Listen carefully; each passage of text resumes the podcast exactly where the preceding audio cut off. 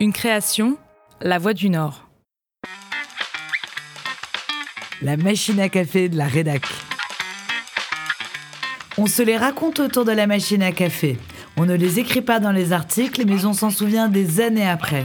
Gaffe, moment d'émotion ou imprévu, en reportage, en interview ou à la rédac, les journalistes de La Voix du Nord racontent. Dans la nuit du 5 au 6 avril 2009 à L'Aquila, dans le centre de l'Italie, à 90 km de Rome, il y a eu un tremblement de terre qui a fait 308 euh, morts. La rédaction en chef euh, décide d'envoyer un grand reporter avec un photographe. Donc euh, je pars avec mon collègue dès le dimanche matin, le 6 avril, direction Rome avec mon collègue Olivier Berger.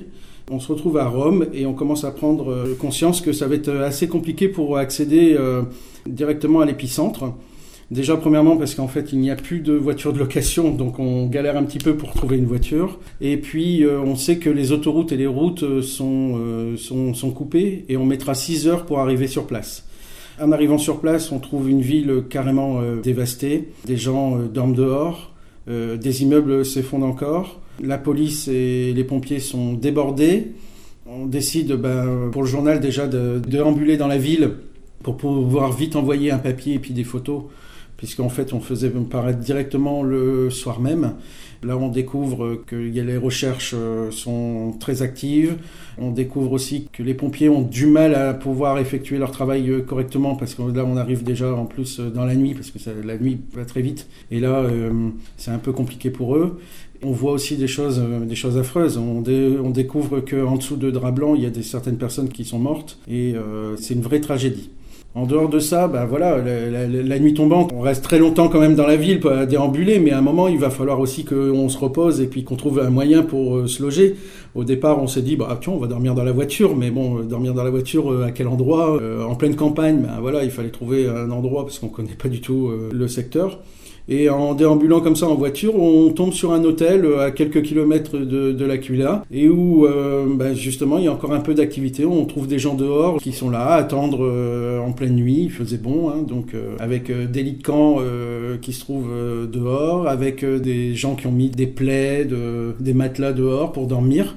Donc on s'est posé la question, ben, on s'est dit avec Olivier, ben, c'est bizarre, ils veulent dormir dehors, pourquoi? Parce qu'ils ont peur d'être dans l'hôtel ou ils ont peur d'avoir un nouveau, euh, une réplique, des séismes? On pose la question au propriétaire, il nous dit non, non, en fait on est mieux dehors, on est mieux ensemble, on préfère discuter, on préfère être là que être dans le hall de l'hôtel ou dans, leur chambre. Nous, malgré tout, on commence à prendre une chambre, une grande chambre justement. En plus, je pense qu'on pouvait dormir à 10 hein, facilement.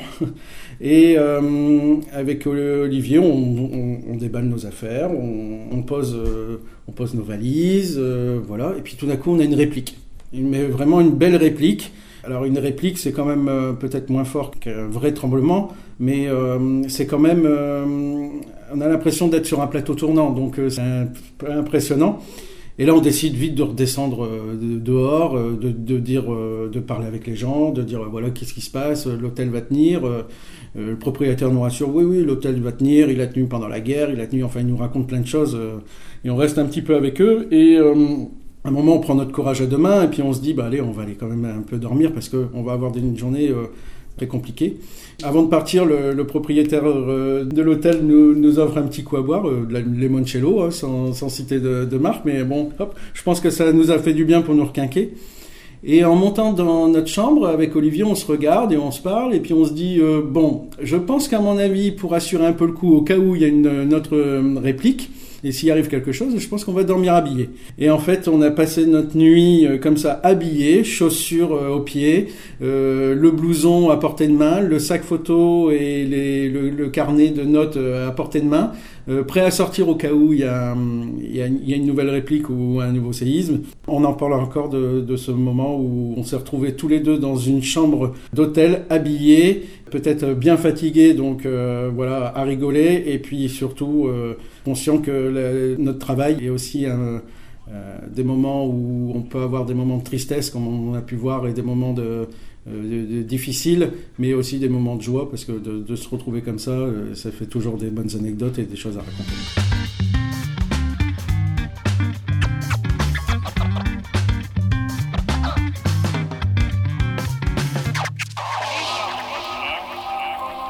так, стали крупными шагами. Отлично.